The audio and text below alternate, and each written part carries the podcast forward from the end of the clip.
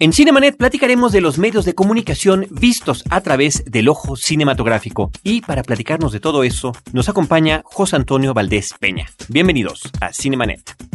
Lee cine, vive escenas.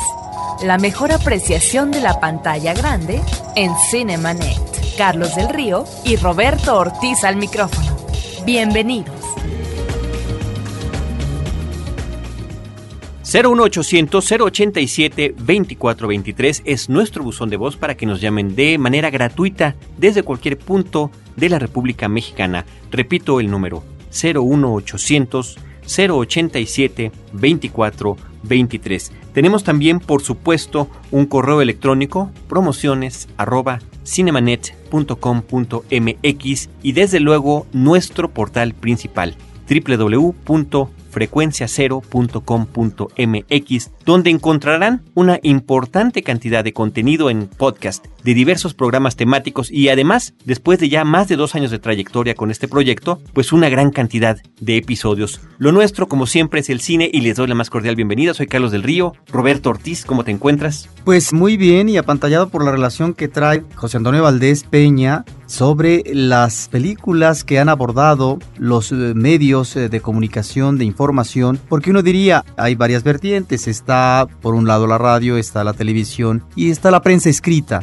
pero hay una relación interesantísima que él ha hecho que cubre desde los años 30 hasta la actualidad aquellas películas que tienen que ver con estos medios de información masiva. Nuevamente le damos la bienvenida en los micrófonos de Cinemanet a José Antonio Valdés Peña. Él es investigador fílmico, es crítico cinematográfico, es profesor de apreciación cinematográfica, es también conductor de la sección de cine de 11 Noticias, Canal 11 de nuestra televisión, pues más importante diría yo, no por el tamaño, ¿verdad? Pero sino por el contenido que maneja en nuestro país como televisión abierta. Pepe Valdés, bienvenido. Hola, pues buenas, buenas, qué bueno que nos podemos ver otro año más, empezar a vernos otro año más, con un tema que bueno, realmente es muy interesante, como comentaba hace rato Roberto, la lista es impresionante, al menos de lo que pudimos juntar de algunas películas que pues bueno, prácticamente desde los años 20 bajos, por ahí del veintitantos, 29, 30, hacen referencia a los medios de comunicación, ¿no? Y bueno, estaba yo pensando que el cine como arte, como medio también de comunicación, pues bueno, es uno de los... Eh, las artes más jóvenes. El pasado 28 de diciembre cumplió escasos 112 años a comparación de, pues bueno, la prensa escrita y todas estas otras, ¿no? Entonces, bueno, cuando el cine aparece, yo siento a finales del siglo XIX, es como el arte joven, ¿no? Y bueno, como arte joven suele ser bastante indiscreto con sus hermanos mayores y entonces siempre la relación, no sé, Roberto, que nos pueda contar también en su experiencia de algunas de estas películas que ha visto, pues es una relación siempre muy ambigua porque generalmente las películas más interesantes acerca de la prensa escrita, acerca del radio, acerca de la televisión y acerca del propio cine inclusive, son las que suelen ser más críticas, más amargas y realizadas con más mala leche, o sea, donde el periodista es poco ético, donde el comunicador es de alguna manera sobornado o presionado por ciertos elementos externos a su control, o donde por ejemplo el radio o un medio escrito puede servir para difamar a una persona al grado de destruirla, ¿no? Entonces curiosamente el cine, las películas, este, este fue un viejo ciclo que hicimos en programas dobles para la Cineteca Nacional durante el año 2004, 2005, no recuerdo bien, pero las películas eran bastante, bastante tristes, pues, o sea, no había ninguna que dijera qué bonito es tener un programa de televisión, al contrario, eran tal cantidad de compromisos y tal cantidad de prostitución moral en muchos sentidos por parte de los comunicadores que realmente la realidad era mucho más aterradora de lo que parecía, ¿no, Carlos? No, estoy completamente de acuerdo. Yo creo que finalmente quizá el hilo conductor a lo largo de estas películas acerca de los medios de comunicación es la manipulación mediática. Y por supuesto, habría que ser también, y como tú lo comentas, hay que tener mucho ojo con que también quien está detrás de la cámara cinematográfica, pues también está presentando una realidad que le está formando o deformando ya sea en películas de ficción, que es la gran mayoría de las que vamos a comentar, o como el propio documental, ¿no? Exactamente, exactamente. Y bueno, pues es una relación que te decía yo que empezaba desde los años 20 bajos, porque bueno, aparecen películas, por cierto, una de Billy Wilder, que bueno, creo que no conocemos nadie de este lado del mundo, que es una película de su etapa alemana, donde dos periodistas ayudaban a rescatar a dos muchachas secuestradas en Berlín, ¿no? Entonces, bueno, de ahí podemos agarrarnos una vertiente de este subgénero de la información en el cine, que es el periodista como personaje cómico, ¿no? O sea, un periodista que se vuelve no periodista, sino metiche en potencia, y entonces va provocando enredos a lo largo de la historia, del argumento de la película, y pues bueno, es una especie como de vis cómica la que se explota ahí, ¿no? O sea, por este afán de información, el personaje se va metiendo en diferentes líos, y bueno, podemos extender el hilo en forma muy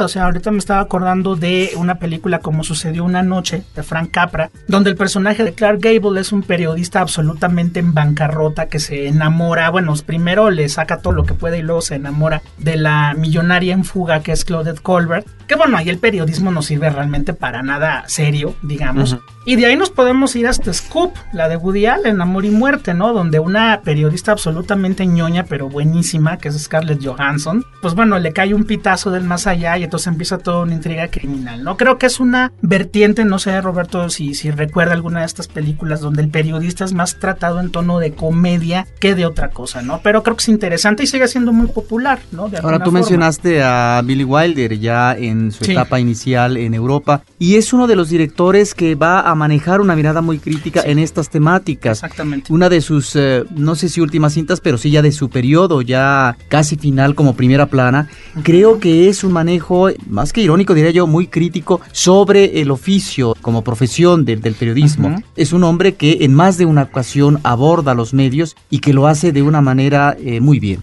Sí, bueno, y también ahorita que mencionaba Roberto a Billy Wilder y mencionaba Primera Plana, que por cierto, Roberto, es una película que se ha filmado tres veces. Hay una versión en los años 30. Es cierto. Hay una versión en los años, bueno, 30 bajos, que es la que conocemos la gran mayoría de nosotros, que es esta película con este Rosalind Russell y Cary Grant, que es de Front Page también, de Howard Hawks, ¿no? Y bueno, tenemos eh, también otra película de Billy Wilder muy interesante y muy terrible. Canal 11 la pasaba hace muchos años ya, seguramente ya no tienen los derechos. Se llama Cadenas de Roca de Billy Wilder también, Ace in the Hall, que sería como hoyo al centro, ¿no? Donde un periodista que es interpretado por Kirk Douglas asiste a un derrumbe de una mina, donde lógicamente hay vidas en riesgo, y en vez de mover un rescate, en vez de promover algo, la gente vuelve ese lugar de tragedia a un centro de atracciones al grado de que ponen una feria encima de la mina. Es una visión por parte de Billy Wilder, que por cierto en su, en su adolescencia y juventud fue periodista por ahí, por el Berlín de los años 20. Realmente es una visión muy terrible. Y que se retrasa el rescate. Y se retrasa el rescate, claro. ¿Por qué? Porque si aceleras el rescate se pierde el rating, ¿no? Exactamente. Es, ese es el tipo de temas. Ese es el tipo de temas que de repente interesan. Tarde de perros es algo que me viene a la cabeza. ¿no? 1975 de Sidney Lumet, donde el robo del banco, el secuestro de los clientes y de los empleados por parte de esos personajes interpretados de verdad increíblemente, ¿no? Sí, cómo no. Por eh, John Casale y Al Pacino que se vuelve claro, la feria, ahí no están vendiendo cosas, pero está el rating, claro, el, rating, claro. las cámaras de televisión y la gente además apoyando a estos criminales. Por supuesto, la cosa siempre terminará en tono sombrío, ¿no? Por supuesto que sí. Ahora, por ejemplo, bueno, hablando de periodismo en esa vena cómica y también, pues creo que de las artes hermanas del cine eh, o de los medios de comunicación hermanos del cine, creo que el que mejor ha salido librado en muchos sentidos es el radio. O sea, eh, generalmente sobre el radio la visión es más benévola. Puede llegar a ser un gran ejercicio nostálgico como es Días de Radio. Días de, que es una cosa maravillosa. Es un fresco, una crónica social. Es un fresco y bueno, alguien que en sus ya 50 años de repente dice, entonces yo me acuerdo que oía a Duke Ellington y me acuerdo de la maestra con grandes senos y me acuerdo de estas cosas, ¿no? O por ejemplo la figura del locutor de radio como personaje, ¿no? me acuerdo desde luego de, además son reales la gran mayoría de ellos, como Adrian Cronauer, el de Buenos Días Vietnam de Vietnam. Que interpreta a Robin Williams. También está, bueno, desde luego en un tono más de thriller. Te acordarás de Play Misty for Me con Clint Eastwood. sí, cómo no. Que también era, un DJ, ¿no? también un personaje importante para la comunidad chicana, que es el personaje que interpretaba Oscar Chávez en Rompe el Alba, que también inclusive fue a dar a la cárcel por su absoluta eh, devoción a la comunidad latina en los Estados Unidos. O sea, como que hacia el radio el cine ha sido de alguna manera un poquito más benévolo, ¿no? Aunque hay por ahí una película se me está escapando el nombre de Oliver Stone. Ah, Talk Radio, que nunca se Radio, en México. Exactamente, pero es, es estupenda la película, basada en una obra de teatro que Ajá. escribe el propio protagonista de la película y es un locutor de radio que se enfrenta y que está constantemente en pleito y criticando y burlándose. Y de repente empieza a recibir amenazas, ¿no? que Así es donde la película empieza a girar. Desgraciadamente fue una película que no llegó a México. Quienes la hemos conocido, la hemos conocido en video. Yo recuerdo pésimas copias. Pero yo creo que en buena medida el miedo a no exhibirla en México fue porque es, digamos, poco cinematográfica. Es prácticamente un monólogo que de repente empieza recibir una respuesta en off, ¿no? Pero bueno, hablando de los medios de comunicación, pues bueno, en la enorme lista que traemos aquí, casi no hay películas sobre radio y las películas que hay siempre son en ese tono nostálgico o en ese tono como de, de alguna manera más protección, ¿no? Hay una película española muy bonita, bueno, muy bonita porque es bonita la película que se llama Solos en la madrugada. No sé si tú la recuerdas, Roberto, que es de los años 70, ya a finales de los años 70, donde un personaje va rememorando todo lo que es la España de la transición del franquismo a la democracia y lógicamente pues al tener un programa en madrugada pues se presta para la intervención del público y todo esto, ¿no? Entonces es una película muy rica de José Luis Garci que pues bueno seguramente aquí se exhibió en México mal por ahí por los años 80 pero que pues bueno es una opción también interesante de ese mismo tema, ¿no? Vamos a una pausa y regresamos contigo, Pepe, para que vayamos viendo, ahora sí que por décadas más o menos ir mencionando algunas películas, quizá no detenernos en todas, Sí. pero sí poder dar un contexto, porque seguramente habrá quien esté interesado diga, "Ah, bueno, esa película la vi, o esta se me antoja verla por tal o cual razón. Están en Cinemanet, continuamos con Pepe Valdés platicando de los medios de comunicación en el cine. Volvemos. Cinemanet regresa en un instante. La nueva forma de comentar las noticias urbanas con ideas frescas. Sobreexpuesto. Un podcast de frecuencia cero. Lo que todos saben, pero no se atreven a decir.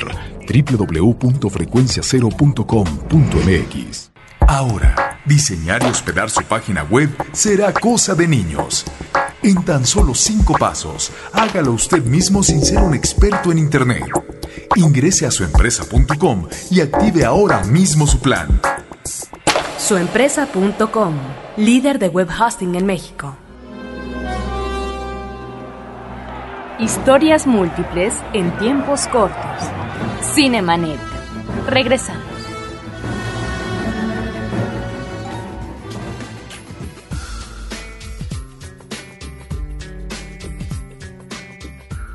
Pues seguimos en Cinemanet platicando con Pepe Valdés. Ahora sí, Pepe, vamos a arrancarnos con esta forma tan sabrosa que tienes de comentar las Ah, películas gracias, gracias. eh, y ágil, pues más o menos un recorrido, ¿no? Por décadas de cómo ha estado este asunto. Bueno, pues mira, eh, la película con la que arrancamos el recorrido, pues nada menos es la mejor película de la historia del cine, que es El Ciudadano Kane, de Orson Welles, que bueno, es eh, medio de comunicación por todos lados. Él se basa en la historia de William Randolph Hearst, que era el magnate que controlaba los medios de comunicación en la Norteamérica de los años 30, 40. Por eso mismo la película va a ser condenada a un injusto olvido del que afortunadamente ha ido saliendo. Pero por otro lado, pues bueno, la historia es la historia de un hombre que por medio de control de los medios de comunicación se convierte en el hombre más poderoso del país más poderoso del mundo. O sea, de alguna manera dando a entender que por medio de la comunicación, por el medio del control de las masas, puedes controlar a un país completo, decidir guerras, decidir elecciones presidenciales y ser dueño de todo el poder sobre la tierra, que de alguna manera es la idea principal de, de Ciudadano Kane.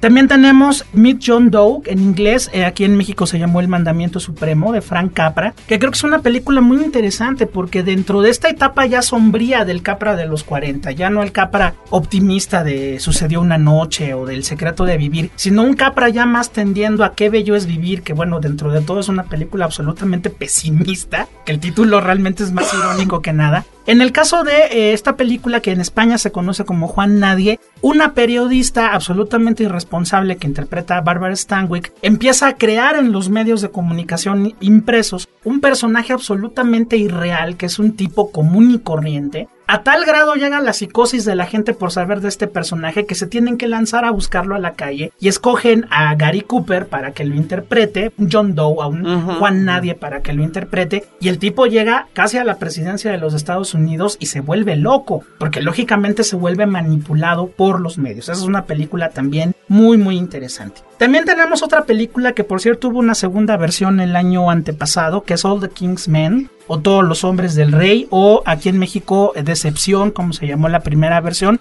de Robert Rosen con Broderick Crawford, una película que ganó el Oscar de Mejor Película y que bueno, también te presenta la historia de un periodista, un periodista con muy buenas intenciones que ayuda a un político ranchero tejano a convertirse en presidente y bueno, no, no solamente lo convierte en presidente, él se convierte en un monstruo. Realmente el personaje de Broderick Crawford enloquece de poder y entonces el personaje del periodista que lo encumbra luego tratará de tirarlo con consecuencias realmente nefastas. El remake es con Champagne. Claro. Y aquí es también el arribismo. Es como el periodista, en principio con intenciones honestas, dentro de lo que podría ser un ambiente provinciano, que lo cobija, comienza a ver también cómo los intereses, más que abrumarlo, comienzan a ser tan atractivos para enrolarse en una carrera que le va a crear muy buenos dividendos. Se da cuenta que puede salir beneficiado y entonces empieza a, comer del pastel hasta que ve que de repente el otro se vuelve realmente una, una limaña muy desagradable, ¿no? Bueno, ya habíamos platicado de Cadenas de Roca, la película de Billy Wilder, que bueno, ya es de 1951. Realmente, pues bueno, la, la falta de escrúpulos del personaje de Kirk Douglas es aterradora, pero bueno, ya hablábamos ¿no? Hace poquito de esto, ¿no? no, hay que, ah, no hay que promover el rescate de los mineros porque se nos cae el rating, ¿no? Y claro, los mineros se siguen asfixiando, ¿no? Tenemos otra película, en este caso de Fritz Lang, ya en los años 50, de 1956, Mientras la ciudad duerme, que bueno, fue una de las películas que también dio a entender toda esta visión muy negra del periodismo, en este caso periodismo urbano, periodismo dinámico, periodismo de nota roja, donde un grupo de gandules periodistas se la pasan toda la película dentro de una agencia de noticias y están hasta haciendo apuestas de a ver cuántos muertos hay al otro día para ir a sacar la nota, ¿no? Te presenta mucho Fritz Lang esta imagen que después la podemos ver en Chicago, si tú recuerdas, donde está el periódico de Roxy inocente, Roxy culpable y a ver esperando el veredicto a ver cuál van a vender. Pues bueno, esa idea viene de la película y, de y hay, Y hay un excelente además número musical donde el abogado está manipulando a los medios de comunicación como literalmente como marionetas. Como marionetas, ¿no? Entonces, bueno, Chicago entraría más en la vena cómico musical, pero bueno, esta idea que manejó Fritz Lang mientras la ciudad duerme también está, ¿no? También una película que en este caso eh, hace referencia a los críticos, creo que pocas veces el cine ha referido al crítico de arte, de cine, de teatro. Bueno, en el caso de críticos de teatro está el personaje maravilloso de George Sanders en La Malvada, tú lo recordarás. Alex DeWitt se llamaba, por cierto. Y bueno, uno no menos desagradable es el personaje que hace Burt Lancaster en una película que se llama El dulce aroma del éxito, The Sweet Smell of Success, bueno, se dedica a destrozar la carrera de todo aquel que se le atraviesa en el camino, ¿no? O sea, una especie así como de, de parásito dentro del medio del teatro en esta ocasión, pero que se puede aplicar para todos los lados, ¿no? O sea, así no hay ningún problema. Este, hablando también de críticos, me acordé ahorita de Antonego en Ratatouille. En Ratatouille, lo estaba pensando en eso, dije, pero no quiero romper el mood. no, pero Antonego El crítico culinario, ¿no? El crítico culinario también es medio de comunicación, ¿no? Sí, sí, sí, por supuesto. El miedo de... Y hacía o deshacía restaurantes, exactamente, ¿no? Tenía ese poder. O sea, aquí otra, volvemos al tema del poder. Tener los medios es tener el poder, ¿no? Tenemos también otra película que fue muy impactante en su momento, un Elia Kazan, que ya estaba en una etapa crepuscular, pero que bueno, no quería decir que no fuera buen cineasta. Se llama Un rostro en la multitud, A Face in the Crowd. Igual, la historia de un personaje que es convertido en una especie de héroe por los medios de comunicación y que le acaban destrozando la vida, ¿no? Que realmente es muy, muy aterradora. Y bueno, también dentro de este medio, eh, sobre todo porque le servía muy bien para hablar de la decadencia de la Italia de los años 60, de la posguerra, pues nada menos que la Dolce Vita de Federico Fellini, donde también, que es interesante ese dato, eh, también es interesante ver que Federico Fellini, al igual que Billy Wilder, fueron periodistas, ¿no? Y en el caso de, de Fellini, pues Fellini era periodista de cabarets, de music hall, de todas estas cosas. Entonces, si ustedes recuerdan la Dolce Vita, pues tiene grandes momentos donde, bueno, todo aquel que es periodista se ríe de una manera muy socarrona de lo que sucede. Si ustedes recuerdan, hay una escena, bueno, no es una larguísima secuencia, donde unos niños dicen que ven a la Virgen en un árbol. Y entonces llega la televisión, llega el radio, llega la prensa escrita y los niños están mangoneando a todo el mundo diciéndoles que la Virgen está acá, todo el mundo corre para acá. Es que la Virgen se apareció de aquel lado, todo el mundo corre del otro lado, ¿no? Y el personaje de Marcello, Marcello Mastroianni, y Marcello también se llama el personaje en la película, se va deteriorando y se va degradando como ser humano. O sea, pasamos de la secuencia maravillosa de la frondosísima Anita Ekberg, que bueno, es todo este periodismo así de encumbrar a la estrella, a la orgía del final de la película donde ya no hay salida alguna para los seres humanos, ¿no? Pero es también el periodismo eh, sensacionalista, ese periodismo de los paparazzi, en donde se trata de cubrir este mundo muchas veces ah, de los de las personas encumbradas, el mundo exquisito, glamuroso, y que va en esa línea y que por supuesto estará siempre en la fiesta, estará siempre en el espectáculo. Los cócteles. Y los cócteles. que siempre son muy socorridos. Bueno, aquí en la que la película que sigue, bueno, ya entramos a los años 60, pues bueno, hilamos dos películas, una que es A Sangre Fría de Richard Brooks y la otra que es Capote, de que la acabamos de ver hace no pocos años, donde bueno, eh, fue un caso muy interesante porque bueno, todo el mundo que hemos leído a Truman Capote y que nos gusta la literatura, pues sabemos que fue de las primeras novelas non-fiction, o sea, de alguna manera, Capote, aparte de ligarse a uno de los dos asesinos, por otro lado, escribió la historia de este crimen contada prácticamente por las personas más cercanas, tanto a la familia como a estos dos criminales. Entonces, bueno, en la versión de Richard Brooks, pues bueno, es seguir de alguna manera esa novela non-fiction, ese reportaje no ficcional que armó Truman Capote. Y por otro lado, si vemos el espejo de esa película en Capote de Brett Miller, con el personaje, bueno, creado sensacionalmente por Philip Seymour Hoffman y otra versión que no llegó, ¿verdad? no llegó, ya yo la pude ver y me parece ah, que es estupenda la película donde el personaje, el actor Daniel Craig interpreta justamente a este criminal del cual termina enamorándose Capote. Creo que es una película también que puede complementar esta idea porque pues si bien en algunos momentos nos presentan prácticamente los mismos sucesos en películas que en Estados Unidos se estrenaron además el mismo año, ¿no? Y una termina opacando por completo a la otra. Que por cierto producía Sandra Bullock, ¿verdad? Y protagoniza Sandra Bullock ella tiene también el papel de la amiga escritora, ¿no? La, escritora de... Sí, que escribe Matar a un ruiseñor. Para matar a un ruiseñor, sí, efectivamente. Entonces, bueno, ahí vemos ese otro espejo, ¿no? O sea, Capote empieza a escribir esta historia y termina enamorándose de la personalidad de uno de los dos asesinos y además se acaba destrozando la vida porque a partir de que escribe a sangre fría y viene el éxito y viene todo y viene la ejecución del personaje, él se tira al alcohol, se tira a la perdición, que bueno, ya andaba muy tirado, pero de alguna manera se tira ya en serio, ¿no? Entonces, bueno, ojalá en nuestro público que va a oír este podcast, pues pueda ver esas dos películas como espejo, ¿no? Tanto a Sangre Fría de Richard Brooks, que es la reconstrucción en blanco y negro absolutamente brutal de lo que es el reportaje de Capote y Capote para que vean el cómo se filmó, digamos, esa otra historia. ¿Te acuerdas cómo se llama el actor protagónico de A Sangre Fría? Porque hacía un, detective de televisión que se llamaba Vareta. y este hombre terminó además condenado porque parece que asesinó. Órale. se casó, fíjate, fue de de, esos de True Hollywood Story, ¿no?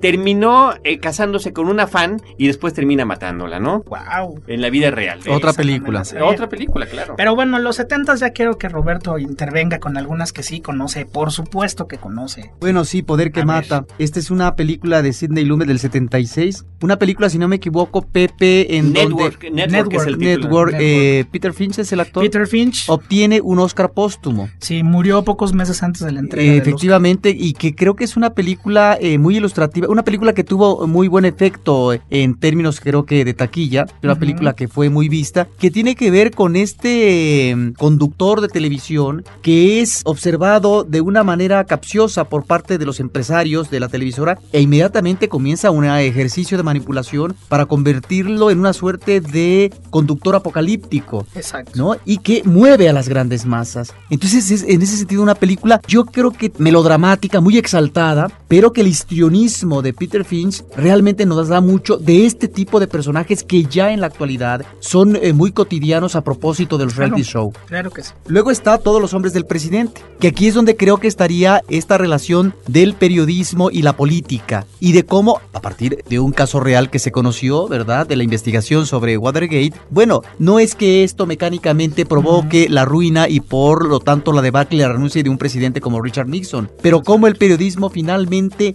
pone al descubierto la corrupción e impunidad hasta ese momento por parte de un gobierno que podía jactarse y darse, eh, digamos, la satisfacción de intervenir, ¿no? A un partido que no era el suyo, el partido contrario, para finalmente investigar ese acto de espionaje, básicamente. Claro. Aquí lo interesante es cómo maneja Pacula todo este trabajo en lo que es la oficina de un periódico, toda esta relación cotidiana. El Washington Post. El Washington Post. Realmente ahí en ese sentido creo que es una película que nos deja también como un retrato de época y del periodismo que se ejerce en aquel momento. Que creo que retoma muy bien Roberto David Fincher en Zodiaco. Ese mismo tono que tiene todos los hombres del presidente, ¿no? Que yo creo que Sí. tiene una inspiración, Sí. cierto tipo de escenas en esta película de Pácula. Y, Sí. y además, bueno, la época en la que está hecha es en los 70s, ¿no? 70 la película de sí. todos los hombres del presidente, ¿no? Muy, 76. muy reciente, pues, de, lo, de, Sí, la- de claro. los hechos reales. Y en cambio, Zodíaco es la reconstrucción de toda una época. Y es algo en lo que Fincher se regodea absolutamente. Y una recreación muy lograda. Y que, y que, por cierto, perdón, y nada más para continuar con esa referencia, tiene por supuesto la referencia no nada más del poder mediático, la prensa, el crimen, sino que además cómo este asesino del Zodíaco llega a influir en producciones cinematográficas y dentro de Zodíaco nos presentan la película de Harry el Sucio, Sí. donde está persiguiendo a un asesino similar.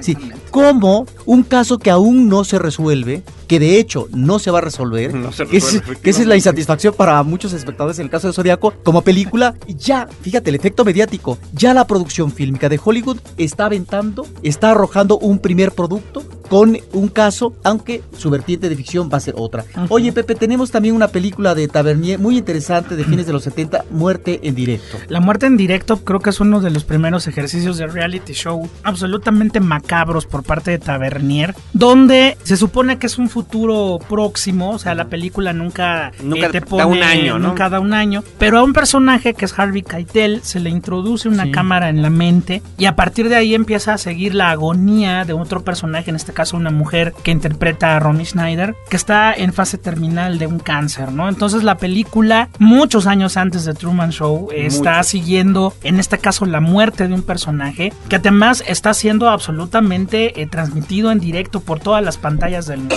¿no? Creo que es una visión muy apocalíptica de lo que finalmente iba a acabar pasando en los medios de comunicación masivos. La película, inclusive, creo que esta manera como se transmite la muerte de Romy Schneider es en algo similar a Internet. Estamos hablando del 78. O sea, la película sí fue muy profética en muchos sentidos. Y bueno, un paréntesis, porque aquí no está en la lista. Y bueno, creo que es de las grandes películas sobre la influencia de la televisión, que es Videodrome, Cuerpos Ah, Invadidos, claro. de David Cronenberg, donde tú no solamente ves la tele, sino que te conviertes en la tele, ¿no? Creo que también Videodrome es una película, sobre todo en los casos donde yo he dado dentro de las materias de cine o de comunicación que das historia de la televisión. Videodrome es una película que a los chavos les gusta mucho porque están viéndola como actual. O sea, toda la realidad virtual y toda la, La interactividad. interactividad con la televisión, que en Videodrome llega a unos grados absolutamente absurdos y delirantes. Ahora ya lo puedes hacer con el Wii. O sea, con el Wii ya puedes jugar tenis sin que nadie esté jugando contigo. ¿no? Entonces, bueno, nada más quería ver ese, ese No, sí, paréntesis sí. de Videodrome. Es importante, y ¿No? bueno, vamos por décadas, pero de repente como que temáticamente se te ocurren otras cosas, ¿no? La Rosa Sí. Púrpura del Cairo, que es el tema, También, pero sí. ahora con el cine, ¿no? Con de cómo cine. en esta época de la terrible depresión de los años 30, la mujer interpretada por eh, Mia Farrow. Mia Farrow, Mia Farrow. pues bueno, termina Sí. yendo a refugiarse. Como se ve que no te cae vida. bien. que ni te acuerdas. o, cómo se ve que estoy del lado de Woody, ¿no? Haces bien, haces bien. que este termina refugiándose en estas películas no felices donde todos los personajes son ricos hasta que la ve tantas veces que hasta que un personaje se voltea y le dice bueno y tú por qué vienes tanto aquí no Y se sale de la pantalla. se sale a la pantalla y después ella se mete también en algún momento no Exactamente. Pepe, los años 80 arrancan con películas que tienen que ver con el ejercicio del periodismo en un entorno de guerra. El año que vivimos en peligro es una película de Peter Weir del 82. Ujú. Bajo fuego está también, es una película del Sí, 83. está también Los Gritos del Silencio. También. Está Los- Salvador. Está Salvador. Salvador de. Oliver Stone Sí, fue como que una década en que sobre todo el periodismo de acción se recupera para el cine, ¿no? Y además todas estas películas de algún modo o de otro están basadas en casos reales, ¿no? Por ejemplo, Richard Boyle es el periodista de, de Salvador, el personaje de Los Gritos del Silencio también fue un personaje real. Y de alguna manera, pues bueno, es eh, dentro de una década particularmente belicosa, pues estamos en plena era Reagan. sí ¿no? en un- uno de los momentos más álgidos de la Guerra Fría Exactamente, entonces como que se recupera ese cine de, de periodismo de acción, ¿no? Y lo que conlleva eh, cuando finalmente está haciendo los reportajes el periodista, la guerra como tal en cuanto a sus Exacto. efectos, las pérdidas, la muerte, la incomunicación, el exilio. Realmente un panorama triste y desolador. Y sobre todo también dentro del, del tema que mencionas, Roberto, también el tergiversar la verdad, porque muchos de estos personajes, eh, por ejemplo, el personaje de Salvador o el personaje de Los Gritos del Silencio, ven como lo que ellos hacen como documento periodístico se acaba convirtiendo verdaderamente en una mentira. Cuando ellos lo ven publicado, ya no es lo que ellos escribieron, ya no es lo que ellos vieron, ya no tiene la visión crítica porque ha pasado por filtros de censura, ¿no? Creo que eso también es una constante de esas películas, en ese sentido, ¿no? Vamos a nuestra última pausa del programa y regresamos para platicar con Pepe Valdés y con Roberto Ortiz, Carlos del Río, acerca de los medios de comunicación en el cine. No te quedes fuera de foco. Cinemanet regresa en un instante. Atrévete a echar una mirada al acontecer internacional en Más allá de las fronteras, el podcast más internacional de Frecuencia Cero, www.frecuenciacero.com.mx. Si quieres viajar de manera muy económica, escucha Pasajeros con Destino, un podcast de Frecuencia Cero para convertirse en un verdadero ciudadano del mundo. www.frecuenciacero.com.mx Fin del flashback. Estamos de regreso.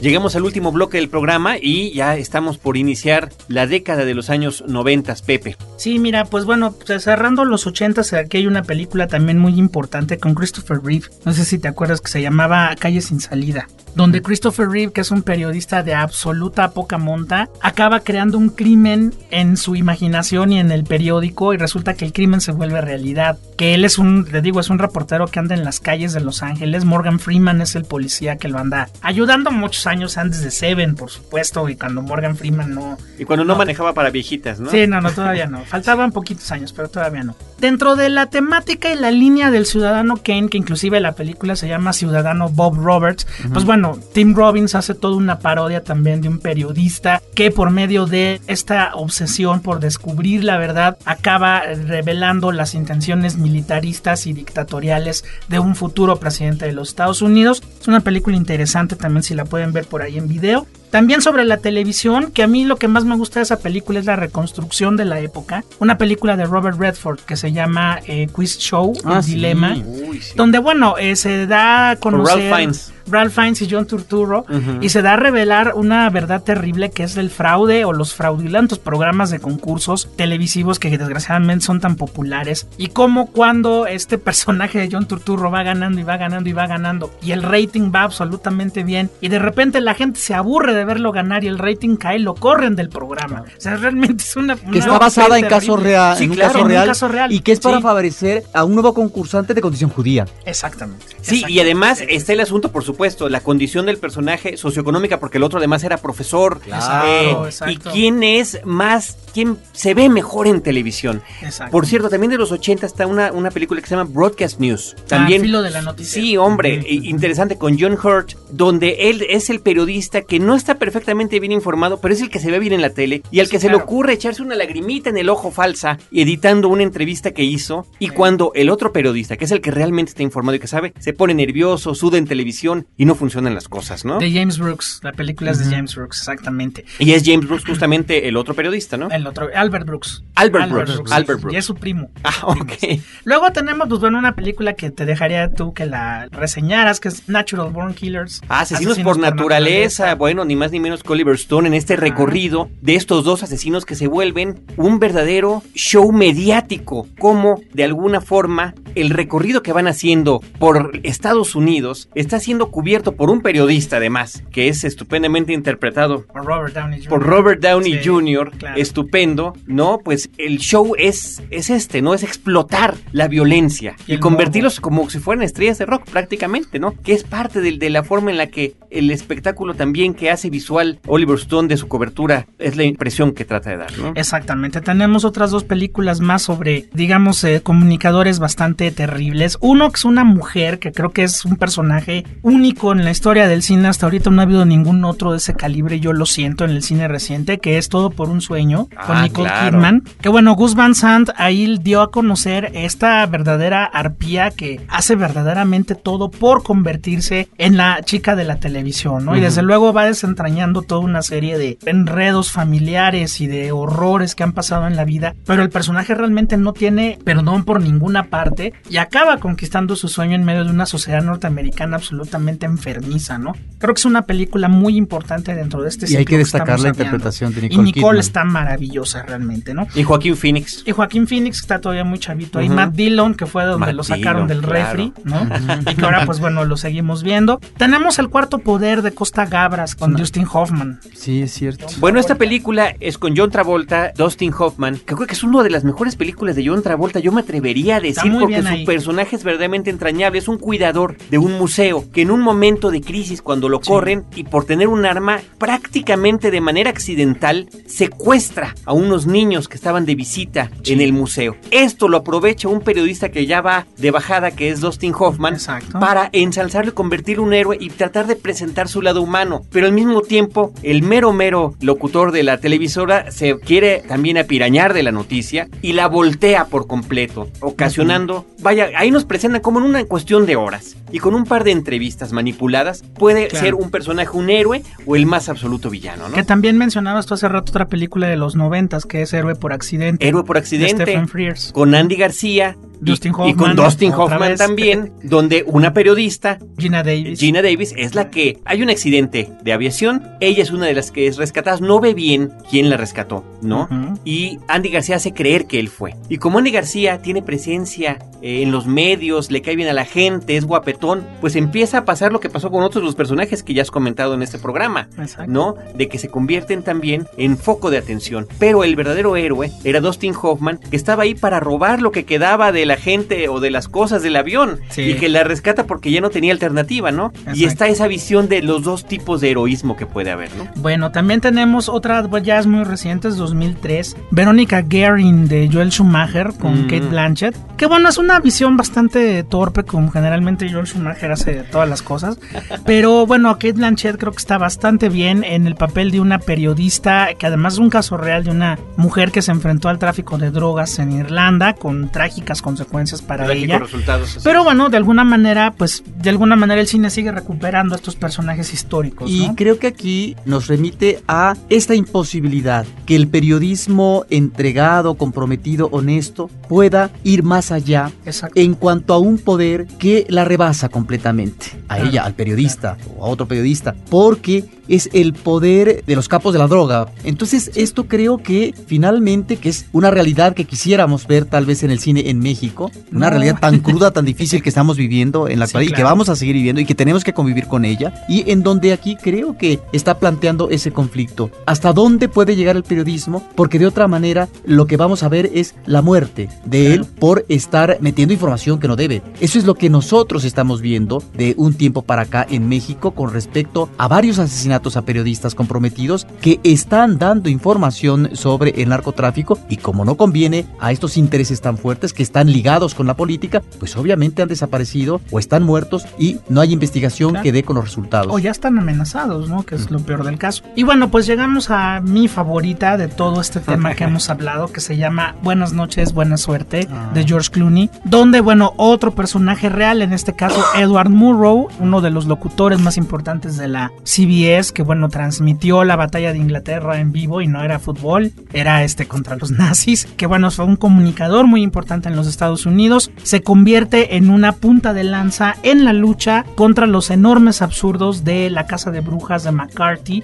cuando simple y sencillamente Murrow empieza a volar una por una de las enormes incongruencias que esta administración de McCarthy había planteado sobre Estados Unidos y que tenía prácticamente aterrorizada a toda la población. Entonces, bueno, George Clooney, que creo que, bueno, realmente es un personaje muy interesante porque no solamente es un actor taquillero que se ve muy bien y que, bueno, tiene enorme cantidad de fans, sino que es un tipo muy inteligente. Si ya pudieron ver Michael Clayton, Sí. es realmente un tipo inteligente que está haciendo un cine propositivo, que en este caso de, de Buenas noches, buena suerte, recurre al blanco y negro, recurre al jazz, en el caso de la banda sonora, que es Diane Reeves quien canta, para dar a entender cómo en aquella época en la que no había internet, en la que no había, que bueno, todo el mundo tenía televisión televisión, ¿no? la gente manejaba más el radio o el cine. El personaje de Edward Murrow logra convertirse en la punta de lanza, pues ya de la debacle de Joseph McCarthy y toda su punta de, de anticomunistas terribles que estaban en el Congreso, ¿no? Y sobre todo es una película que aparte de la puesta en escena, de la belleza de la fotografía, la, la reconstrucción, la, reconstrucción, la reconstrucción de, de, la época de los sets de televisión, de la forma en la que sí. se manejaba, del papel relegado de la mujer. Sí, claro. Eh, claro. No nada más en cualquier trabajo, ¿no? Sobre todo en los medios. Es una escena muy padre donde llegan con las, las latas de película y dice, ¿qué hacemos? Pues súbanla al telecine y empiezan a editar, cosa que ahora en una, una laptop lo puedes hacer. Bueno, te muestra toda esa parte. George Clooney metido abajo de Murrow para señalarle los tiempos, los cues, todo esto. Y bueno, la actuación de David Strathairn, que es increíble. ¿eh? Sensacional. la de su la, vida seguramente. Realmente es la, la mejor actuación de toda su carrera, ¿no? Y pues bueno, hay una parte que yo creo que es la parte medular de la película. Cuando él llega a decir esto, ¿no? Este mensaje que da al final de la película, y bueno, no importa que lo contemos, o la tienen uh -huh. que ver porque es realmente invaluable.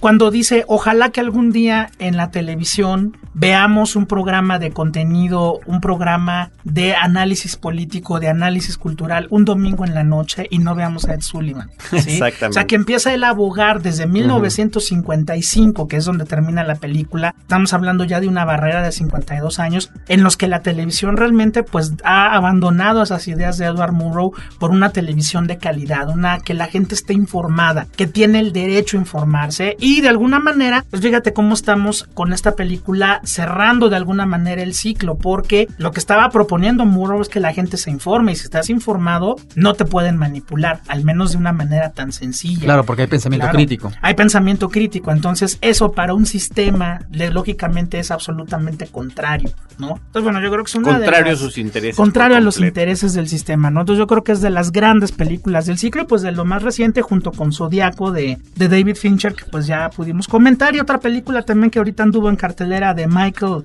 Winterbottom, que es este Corazón Invencible, la película con Angelina Jolie. Mm. También la historia de la viuda de un reportero en Asia, fue asesinado su marido, un reportero del Wall Street Journal, y ella va a tratar de ver pues qué quedó de él y además sobre todo recuperar su obra, ¿no? También con consecuencias trágicas. También Winterbottom me estaba acordando de Camino a Guantánamo, también uh -huh. creo que podíamos meterle en este, en este ciclo de películas. De alguna manera la historia de estos ingleses que fueron mandados a la cárcel de Guantánamo por las tropas norteamericanas es narrada desde el punto de vista de ellos, desde el punto de vista de la ficción y desde el punto de vista de noticiarios del momento, ¿no? O sea, Winterbottom va utilizando esa estructura de tres partes para narrar una historia pues realmente muy terrible, ¿no? Que bueno, también si se la perdieron ya anda por ahí en, en DVD, ¿no? Camino a Guantánamo. Camino a Guantánamo. Y bueno, finalmente, de alguna u otra forma, parece que lo más criticado en, en todas estas películas ha sido la televisión, diría yo. Sí. Es la televisión. Es el pleito y, terrible. Y, y cómo en esta época, además, tan terrible que estamos viviendo, con esta situación de los reality shows, que de verdad es, es apabullador, prender la televisión abierta o de paga también. Sí, de paga. De paga es, es, horrible. Cómo el cine también de alguna manera se adelanta hace casi 10 años. Dos películas que se estrenan también casi simultáneamente, The Truman Show y ETV. Diferentes maneras sí. de ver el concepto, pero era justamente uno sobre cómo manipular la vida de una persona y para poder verla en, en vivo, sí, claro. en televisión. Y la otra, pues ver qué pasa con su vida, de un fulandrejo cualquiera y cómo cualquiera puede ser famoso simplemente, ¿no? Claro, y además yo siento que de alguna manera el pleito contra la televisión es más marcado porque la televisión ha marcado mucho también su desprecio hacia el cine. Yo no sé, Roberto, qué, qué piense, pero la televisión corta películas, corta sí. formatos, mete comerciales, censura. Realmente hay el, el, pleito yo creo que también va de aquí para allá y de allá mutila, para acá. Mutila, mutila ¿no? Sí, Entonces, pero por diferentes sí. razones, además, pues más, sí. más bobas, no más simplonas, porque no nos cabe, porque no se puede ver, porque no, no es el mismo formato. Pues no yo siento pero, que por ahí, ejemplo, todas estas comedias uh, mexicanas de los 70, 80, de albures que presenta Televisa, dices, bueno, pero ¿para qué la veo en televisión? Sí, claro, pasa Si de repente lo que son las groserías, las malas palabras, entre comillas, son censuradas, pero además las películas manejan ese lenguaje. Entonces, ahí yo creo que le deberían de catar todo el sonido y nos encontraríamos tal vez con una película eh, muda y a lo mejor más divertida. Sí, ¿no? porque si no pierden el sentido de, Totalmente. De, lo, de lo que eran. Entonces que no las pasen. Sí, yo creo que esta falta de respeto que de alguna manera la televisión le ha dado al cine, los guionistas, productores, directores y toda la gente involucrada en la industria del cine se la revierte por medio de estas películas, ¿no? o sea, porque sí es muy notorio, o sea, el sí. radio, La prensa escrita, bueno, todavía ahí hay como ciertos bemoles, ¿no? Sí. O sea, por un personaje como el de Kirk Douglas en Cadenas de Roca, pues tienes una Verónica Gary, ¿no? Que es el periodismo heroico hasta la muerte, Hasta ¿no? literalmente Pero en televisión no hay, no hay nadie que se salve, o sea, realmente es terrible, ¿no? Esa relación. Que bueno, pues no, no parece que vaya a, a mejorar mucho. Y bueno, también ya por último otro, el último rubro que no viene ahí, que sería el cine y el internet. Ujú. Es nuestro nuevo fantasma también, ¿no? Ya todas las películas del verano, desde el verano pasado, ahora sí, todas había un hacker, ¿no? Sí. En Duro de Matar 4, en los Transformers. Los Transformers sabían de la vida humana, pues porque consultaban eBay, ¿no? O sea, de alguna manera también el internet ya se está metiendo mucho al Claro, cine y se está claro. convirtiendo en una parte importante. ¿no? Que yo creo que lo podemos dejar como un tema pendiente, Claro que sí, Pepe, que sí. para que lo podamos tratar. Muy bien. Queremos Claro que agradecerte a nombre de todo el equipo que hayas visitado una vez más bien, nuestra cabina gracias, en estos que es de los primeros programas de este 2008 y pues bueno, reiterarte la invitación para que sigamos platicando contigo no, de todo gracias. tipo de cine porque bueno, es insisto, muy agradable tenerte aquí en la. Ah, cabina. bien, muchas gracias, Carlos. José Antonio Valdés Peña es investigador fílmico, crítico de cine, profesor de apreciación cinematográfica y conductor de la sección de cine de 11 Noticias por las mañanas. Roberto Ortiz y Carlos del Río nos despedimos, les esperamos dos veces por semana en la versión de podcast, una vez a la semana en radio abierta en la zona metropolitana de la Ciudad de México Horizonte 107.9 FM del Instituto Mexicano de la Radio. Si no están aquí en el Distrito Federal, pues también se escucha en vivo en línea a través de imer.com.mx, donde nosotros les esperamos con cine, cine y más cine. Los créditos ya están corriendo. Cinemanet se despide por el momento. Más en una semana. Vive cine en Cinemanet. Frecuencia cero. Digital Entertainment Network.